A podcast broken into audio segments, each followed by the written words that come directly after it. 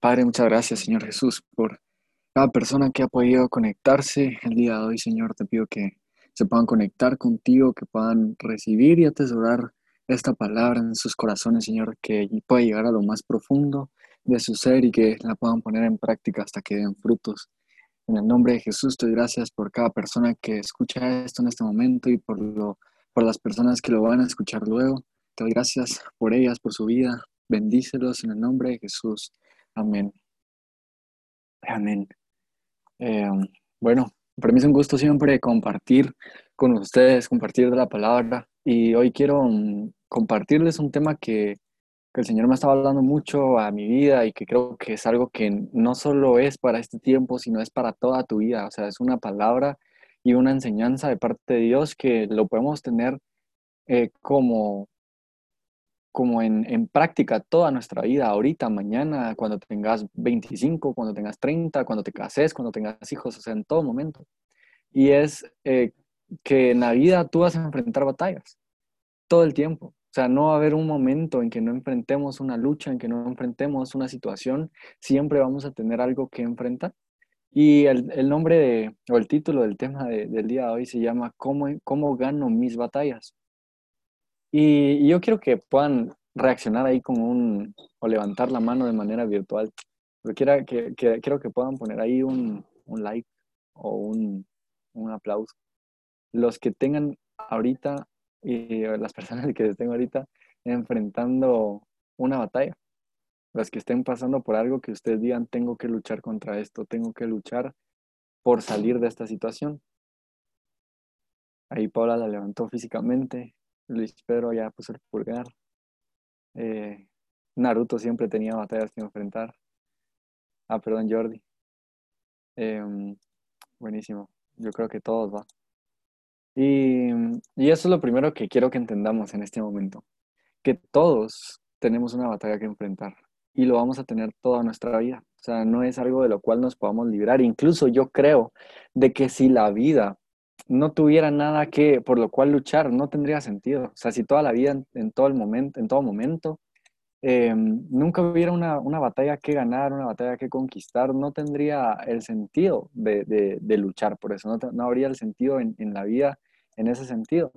Y, ya teniendo esto en cuenta, también eh, nosotros debemos prepararnos y desarrollar una actitud y una mentalidad de guerrero. Porque ¿qué pasaría? Quiero hacerles una analogía aquí. ¿Qué pasaría si hoy en día Antigua Guatemala o donde ustedes estén, Jocotenango, yo no sé, entra en guerra? Y pues ustedes tienen que ir a defender su tierra, ¿no? Y ustedes obviamente no están preparados como guerreros, me explico. ¿Y con qué vas a salir? O sea, ¿qué arma tenés en tu casa? Yo saldría con la escoba o con el filo de la pala, porque es de metal. Pero, o sea, yo no estoy preparado para una batalla como, pongamos en analogía las batallas que habían antes, pues, o sea, de, espada y escudo. yo no estoy preparado para eso. Y cuando yo no estoy preparado para una batalla, no puedo ganar la guerra, ¿cierto o no? Entonces yo quiero hacer esta analogía durante todos esta, esta, estos 20 minutos que, que voy a estar compartiendo con ustedes Em, hacer la analogía de que puedan visualizar su, su, vida como una guerra en la cual van a enfrentar muchas batallas y tenemos que prepararnos como guerreros para pelear esas batallas y poder ganar, conquistar y siempre salir vencedores. Y lo primero que, quiero tocar en este momento es que si Dios nos hizo a su imagen y semejanza, que esto, esto lo, lo, podemos leer en Génesis, eh, Dios creó al hombre y a la mujer a su imagen y semejanza. Y al nosotros ser creados a la imagen y semejanza de Dios, nosotros tenemos muchas características también de Dios. Y por ende, yo no sé si ustedes han leído, pero al Señor se le llama Jehová de los ejércitos, o se le llama el Señor de los ejércitos celestiales. Y esto quiere decir que Dios también es un Dios de guerra, pero quiero aclarar algo aquí, que Dios no crea la guerra. Dios no entra a la guerra para crearla. Él entra para, para intervenirla. El Señor pelea por la paz. Porque los que empezamos a, a tener guerras fuimos nosotros. Y Él entra para intervenir y salvar a los suyos. Y les quiero hacer un ejemplo. Hay una guerra espiritual. Desde el inicio, el enemigo quería ganarse y quería engañar al ser humano para que desconfiara de Dios. y la serpiente le dijo a la mujer que si comía del fruto se podía parecer a Dios y iba a ser igual a Dios. Y entonces crea un conflicto y una imagen de desconfianza en Eva. Y Eva dice, entonces, ¿y si Dios me mintió? Y por ende, a, raíz de esa desconfianza, ella comete un error y entra al pecado del mundo. Y desde ahí comienza esa guerra en la cual Dios quiso intervenir y comenzó a crear un plan para que nosotros como seres humanos podamos volver a tener una relación con Él, como la podemos tener hoy en día. Entonces, em, quiero que, puedan tener este primer, esta primera parte clara. Eh, estamos hechos a imagen y semejanza de Dios y Dios es un Dios de guerra que pelea por la paz y que pelea por nosotros.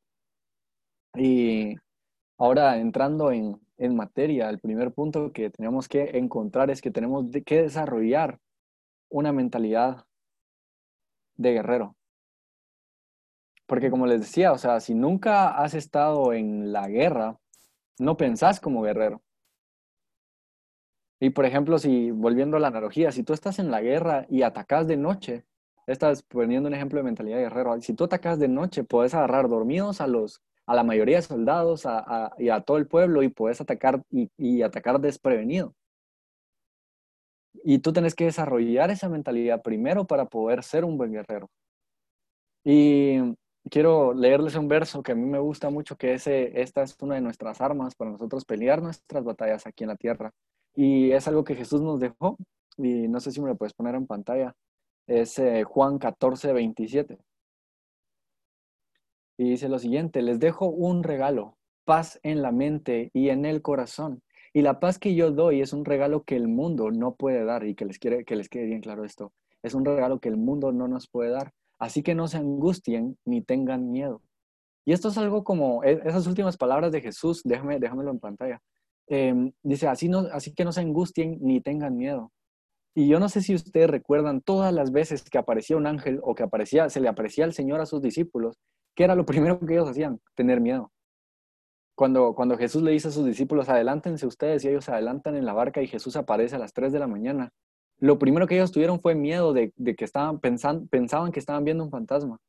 Y lo más gracioso es que ellos ya estaban en medio de una tormenta, yo me imagino que habían unas olas gigantes, que había viento súper fuerte, y no tenían miedo. Y cuando ven a, Jesús, tienen miedo de un fantasma, y saber si habían visto un fantasma en su vida, pero ellos tuvieron miedo de un fantasma. Y lo primero que Jesús les dice es, no teman, y cuando un ángel se le aparece a algún profeta o alguna persona en la Biblia, lo primero que les dice es no teman. ¿Y por qué nos da miedo eso? ¿Por qué nos da miedo ver cosas sobrenaturales? ¿Por qué nos da miedo enfrentar una realidad que pueda parecer imposible? ¿Por qué nos da miedo creer en lo sobrenatural? Y Jesús nos dice que nos deja paz en la mente y en el corazón. Y yo quiero que tú te puedas preguntar en este momento, ¿cuánta paz en mi mente y en mi corazón necesito para enfrentar mis, batallas? Por ejemplo, si tú tienes deudas, lo primero que tienes que tener es paz en la mente y en el corazón para no afanarte de más, para no preocuparte, porque cuánta gente no comete más errores por el afán de pagar deudas. Se mete a más problemas por el afán de pagar deudas. Incluso hay gente que se quita la vida porque tiene la preocupación de las deudas. Así que cuando estamos en medio de una adversidad, cuando estamos en medio de un problema, cuando estamos en medio de una batalla, lo que mejor necesitamos es tener paz en nuestra mente y en el corazón y el mundo no nos la puede dar. Así que no podemos pretender ir, a buscar paz en el mundo, en cualquier cosa allá afuera, cuando el Señor ya nos las ha dado y nos ha advertido que el mundo no nos puede dar la paz que Él da. ¿Y sabes qué? ¿Cuál es esa paz? Que aunque tengas un problema más grande que tú, no vas a tener miedo, no te vas a angustiar esa es la paz que el Señor promete. Y tenemos que comenzar a desarrollar esa mentalidad y como, y como, como mentalidad de guerrero tenemos que entender que tenemos un enemigo, porque no hay una batalla que pelear si no hay un enemigo que ganar, al cual ganarle. Y nuestro enemigo, pues ya lo nombré hace un rato, se apareció en la Biblia como una serpiente. Y lo que el enemigo busca, lo, lo, pone ahí la Biblia también, eh, está en Juan 10, 10. Ah, no, pero, ah, sí, sí, es ese, perdón. Y Jesús nos viene también y nos dice quién es nuestro enemigo. Y si me lo puedes poner ahí en pantalla para que lo leamos todos juntos. Como guerreros tenemos que entender también que tenemos alguien contra quien pelear. Y que el enemigo nos va a querer tender trampas, nos va a querer atacar, nos va a querer eh, hacernos caer para que nosotros perdamos esa batalla. Y dice la palabra en Juan capítulo 10, verso 10, dice, el propósito del ladrón, aquí se refiere al, al enemigo, es robar, matar y destruir. O sea, aquí está haciendo una diferencia Jesús. Lo que el enemigo quiere es robarte tu paz, robarte eh, tus bendiciones, robarte tu fe, robarte el amor de Dios, robarte la presencia de Dios, cosa que Él no va a poder hacer nunca. Él también quiere matar tu fe, matar tus sentimientos, matar tu corazón, que tampoco lo va, lo va a poder hacer. Y Él también quiere destruir todo lo que el Señor quiere construir en tu vida. Pero luego dice Jesús, mi propósito es darles una vida plena y abundante. Vean la diferencia. Así que hay muchas veces en que nosotros como guerreros, por no prepararnos y por no también, que eso es en el segundo punto, por no saber quién está de nuestro lado, quién es nuestro aliado, nos dejamos engañar por el enemigo. Y nos dejamos hacer pensar que no podemos con esta situación, nos dejamos engañar por creer de que mm, no, va, no, no vamos a poder resolver ese problema, de que no vamos a poder nunca sentirnos mejor, que no vamos a poder nunca salir de esa depresión y empezamos a meternos ideas erróneas en nuestra cabeza que nos mienten, nos confunden y nos quitan la mentalidad correcta que deberíamos de tener para poder enfrentar esa batalla. Y quiero que tú te pongas a pensar en este momento en qué momento tú perdiste la mentalidad correcta. ¿En qué momento te empezaste a afanar de más? Te empezaste a preocupar por cosas que antes no te preocupaban. Lo que antes no te afectaba, ahora te afecta. Y ahí es donde te das cuenta que estás perdiendo la mentalidad guerrero porque te empezás a sentir como alguien que está en apuros, alguien desamparado, alguien que no tiene quien lo ayude. Pero debemos entender que el Señor vino para darnos vida y darnos vida en abundancia. No tenemos que dejar que el enemigo nos robe, ni que nos quiera matar nuestra fe, ni nuestra esperanza, y que no destruya nada de lo que el Señor quiera construir en nuestra vida. Y ahora pasando al segundo punto, cuando ya desarrollamos una mentalidad de guerrero, es que nosotros también tenemos que saber cuál es el propósito de nuestra batalla. Yo te quiero preguntar algo. ¿Por qué peleas tú en tu vida? ¿Cuáles son tus motivos? ¿Qué es lo que te mueve? ¿Qué es lo que te hace levantarte de la cama y hacer lo que tienes que hacer? ¿Cuál es tu motor? ¿Qué es lo que te alimenta de energía?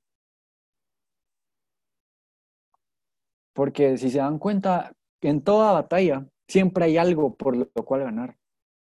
A mí me gusta mucho, hablábamos de esto en el camp con los hombres, y es que nosotros como hombres tenemos una, o sea, un deseo profundo en nuestro corazón es que tenemos una bella que conquistar. Y cuando nosotros tenemos, eh, ahí en la Biblia hablaba un pasaje donde, donde el profeta le dice al, al, al pueblo, peleen y piensen en su familia, en sus hijos y en sus mujeres. Y como que les da un motivo por el cual pelear. Y nosotros siempre vamos a necesitar un motor que nos levante cuando no tengamos ánimos, que nos levante cuando no tengamos ganas, que nos haga hacer lo que tenemos que hacer cuando no tenemos voluntad de hacerlo. Porque un verdadero guerrero, guerrero sabe por qué pelea. Y cuando tú sabes por qué peleas, todo es diferente. Eh, espérame que me perdí mis notas. Un guerrero sabe por qué pelea. ¿Y por qué estás peleando tú? Quiero que en este momento puedas tomarte un, un pequeño minuto para pensar qué es lo que te mueve a pelear. Si es tu familia, si son tus sueños.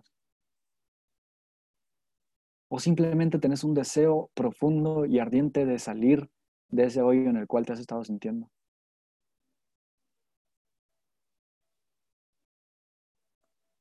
Y cuando tú reconoces cuál es el motivo por el cual peleas, también tienes que reconocer otra cosa y es reconocer de que un guerrero pelea sabiendo que ya es un ganador. Tú tienes que pelear sabiendo que la victoria ya es tuya. Y quiero tocar Juan 16:33, Hugo, por favor. Em, y esta es una parte también de la mentalidad de un guerrero. El Señor le dijo a sus discípulos, les he dicho todo lo anterior para que en mí tengan paz. O aquí estoy uniendo dos versos diferentes que el Señor siempre dijo, para que en Él tengamos paz. Aquí en el mundo tendrán muchas pruebas y tristezas. En otras versiones dice aflicciones, pero anímense porque yo he vencido al mundo. ¿Y qué es lo que Jesús nos está queriendo decir? Como en Él vamos a tener paz, en el mundo las aflicciones, las tristezas y las pruebas que tengamos no van a hacer nada para nosotros porque Él ya venció al mundo y Él está en nosotros. Lo que te quiero decir es de que el Señor está de tu lado y cuando tú enfrentas una prueba en este mundo, tú ya eres vencedor. La Biblia también habla y nos dice que nosotros somos más que vencedores en aquel que nos amó. Y aquel que nos amó fue Jesús y por eso murió en la cruz y tenemos la victoria asegurada a través de Él. Así que tú tenés que ir a esa batalla sabiendo que tú ya ganaste. Y te quiero poner un par de ejemplos porque no solo te quiero hablar en el área espiritual, en el área bíblica, también quiero hablar a tu vida. Y, te quiero poner un ejemplo primero. Perdón que voy a tomar agua.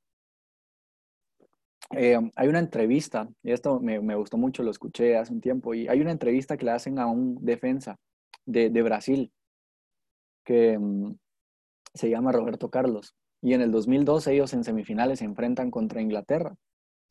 Y, y cuando le preguntan al final del partido como qué cree él que fue lo que influyó en que ellos ganaran ese partido, él, él hizo una observación y dijo, nosotros salimos creyendo que estábamos en esa final. Ellos salieron viendo el final de la película, ellos salieron viéndose vencedores. Y dice que él notó algo en el equipo contrario y es que cuando estaban en el corredor, en los vestidores, los ingleses no podían ni verlos a los ojos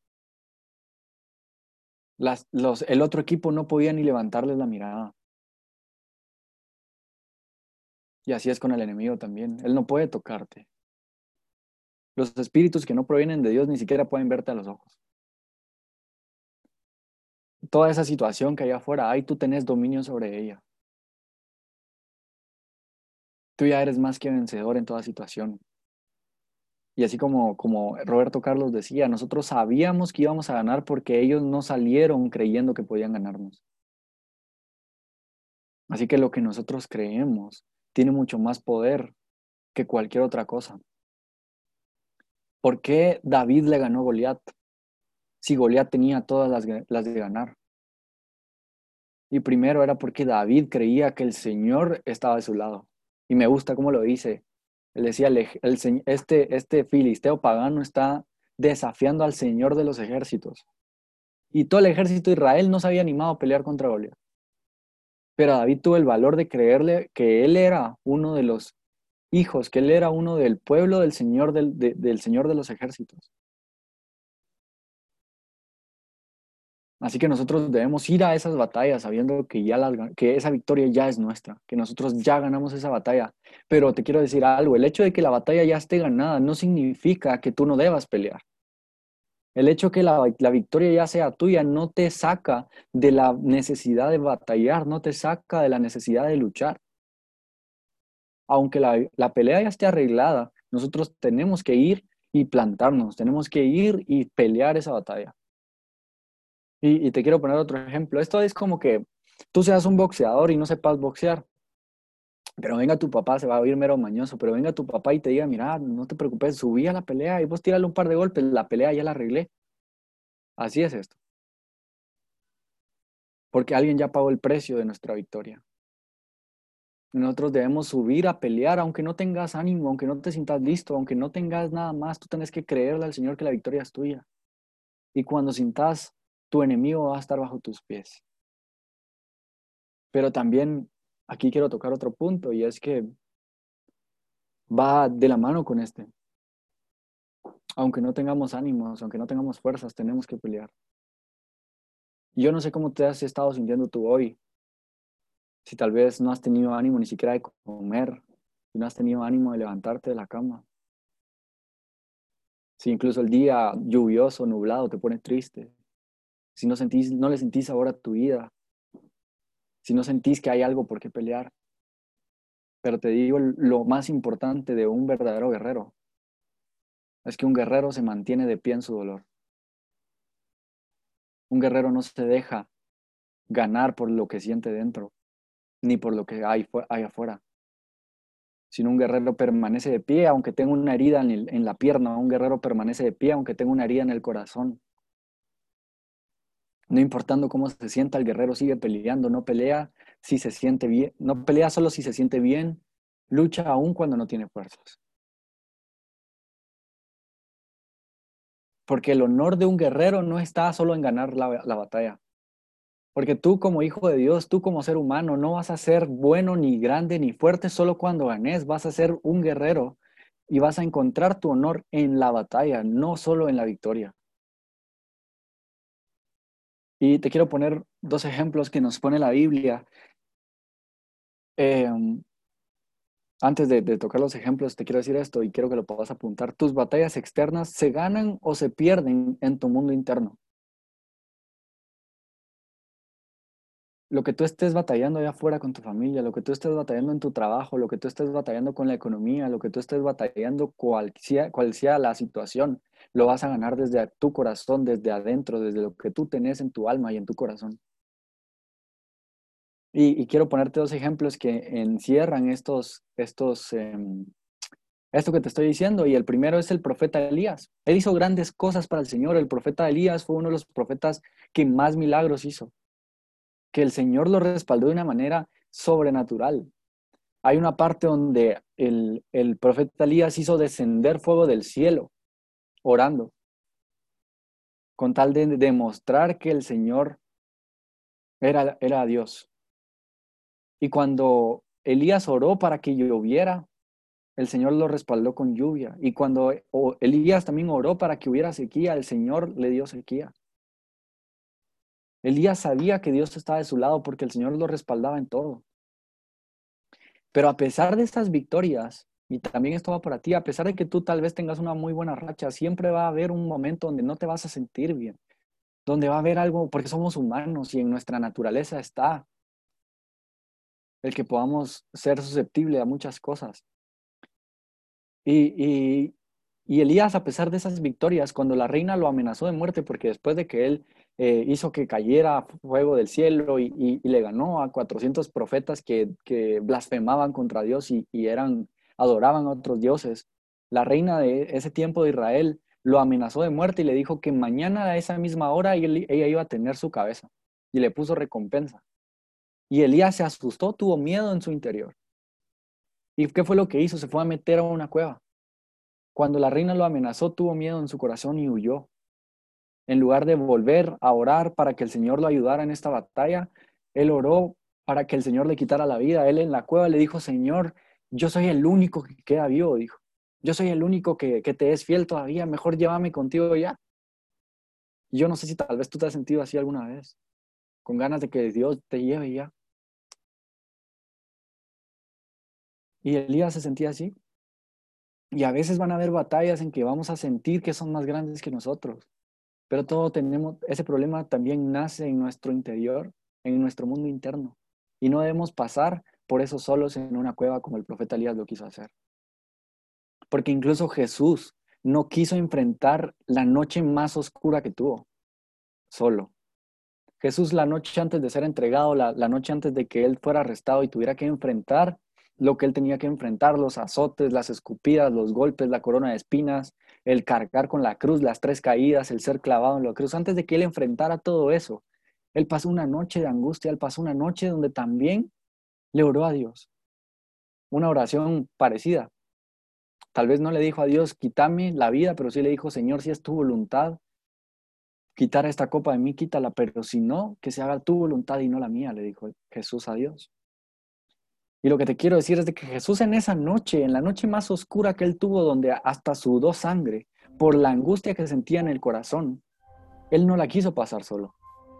Esa noche Jesús orando en el Getsemaní, la noche antes de ser entregado, él escogió a tres de sus amigos más cercanos. Él escogió a Juan, escogió a Pedro y a Santiago y los llamó y le dijo, vengan y velen conmigo y oren para no caer en tentación. Porque muchas veces la tentación no solo es el pecado, la tentación también es huir de tu propósito, la tentación también es huir de la batalla.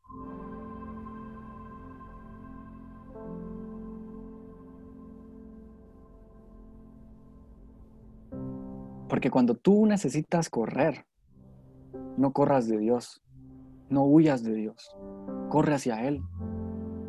No corras de la gente que tú necesitas en tu vida, corre hacia ellos. Debemos también como guerreros entender hacia dónde debemos correr.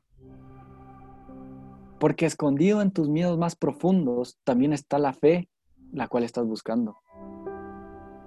Y si tú quieres conocer a Dios, si tú te quieres encontrar con Dios, tienes que permanecer de pie en medio de tus miedos. Cuando Pedro se subió a la, barca y, encontraron a ese fantasma que les estaba comentando hace un momento, y Jesús les dijo, soy yo. Y Pedro le dijo, Señor, si eres tú, llámame allá contigo y para que camine sobre las aguas como tú caminas. Y Pedro comenzó a caminar en el agua, por encima de que él le había tenido miedo al fantasma. Y tal vez esa fue una victoria, así como, como Elías cuando hizo descender fuego del cielo, esa fue una victoria. Y muchas veces después de una victoria tú te vas a sentir derrotado. Porque lo que antes no le daba miedo a Pedro, la palabra dice que después Pedro vio el viento y tuvo miedo y se hundió. Y Pedro al principio no le había tenido miedo al, viento, le había tenido miedo al fantasma que él había visto. Y tal vez van a llevar, van a llegar cosas a tu vida hasta ilógicas que tú llegas a sentir tontas y tú dices, ¿por qué esto me afecta? Pero te quiero decir algo, aunque tú te hundas, el Señor estira su mano y te toma porque cuando Pedro se hundió, el Señor lo tomó de la mano. Dice que instantáneamente el Señor lo tomó. Dios no te va a dejar que tú te caigas. Dios no te va a dejar que tú estés en el piso.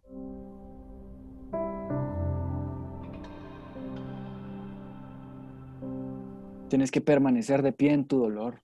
Permanece de pie en tus miedos. Permanece de pie cuando todo dentro de ti te dice que te retires. Yo quiero que sepas hoy que Dios te va a dar la fuerza que tú necesitas. No solo para enfrentar los retos que están enfrente de ti, sino para que continúes el viaje que te espera después de eso.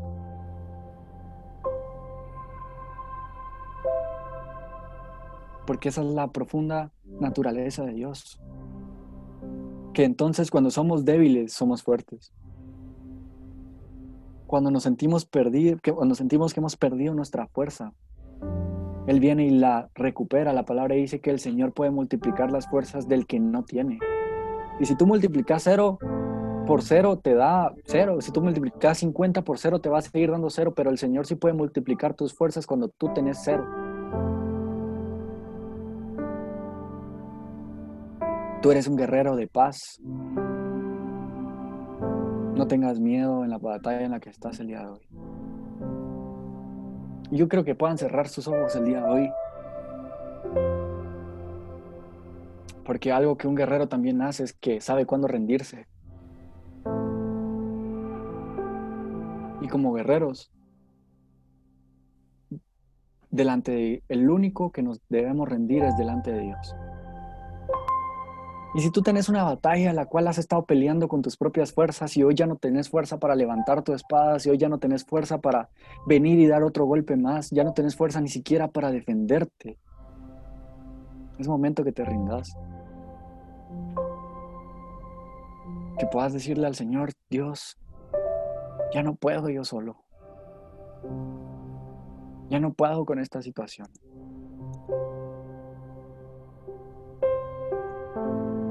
No puedo seguir peleando por mí mismo. Necesito que tú, Señor de los ejércitos, pelees por mí y pelees conmigo.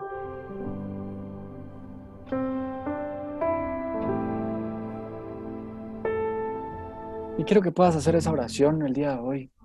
Si tú quieres rendirle algo a Dios, este es el momento adecuado. Yo le he rendido muchas cosas al Señor, le rendí amor al dinero, le rendí el pecado que más me costaba, le rendí incluso personas que, que yo amaba y que tal vez se estaban poniendo por encima del, del lugar de Dios y lo estaban sacando de su lugar, que es el primer lugar. Y le rendí eso. También le rendí las batallas cuales yo no podía pelear solo. Yo creo que tú puedas orar conmigo esta noche y que tú puedas decir, Señor Jesús, ya no puedo más. Me rindo hoy. Te entrego esta situación, Señor. Ponele nombre, decilo en voz alta, rendile al Señor lo que tú quieras rendirle esta noche. Ya no quiero seguir peleando con mis fuerzas, Señor. Que tú, Señor de los ejércitos, puedas pelear conmigo, pelear por mí. Quiero esa paz que tú has venido a darme, Señor. Quiero esa abundancia por la cual tú viniste. Quiero esa paz en la mente y esa paz en el corazón, Señor Jesús. Señor, te entrego mi vida. Reconozco que tú eres el Señor y mi Salvador. Y que alejado de ti nada puedo hacer, Señor. Gracias, Padre Santo.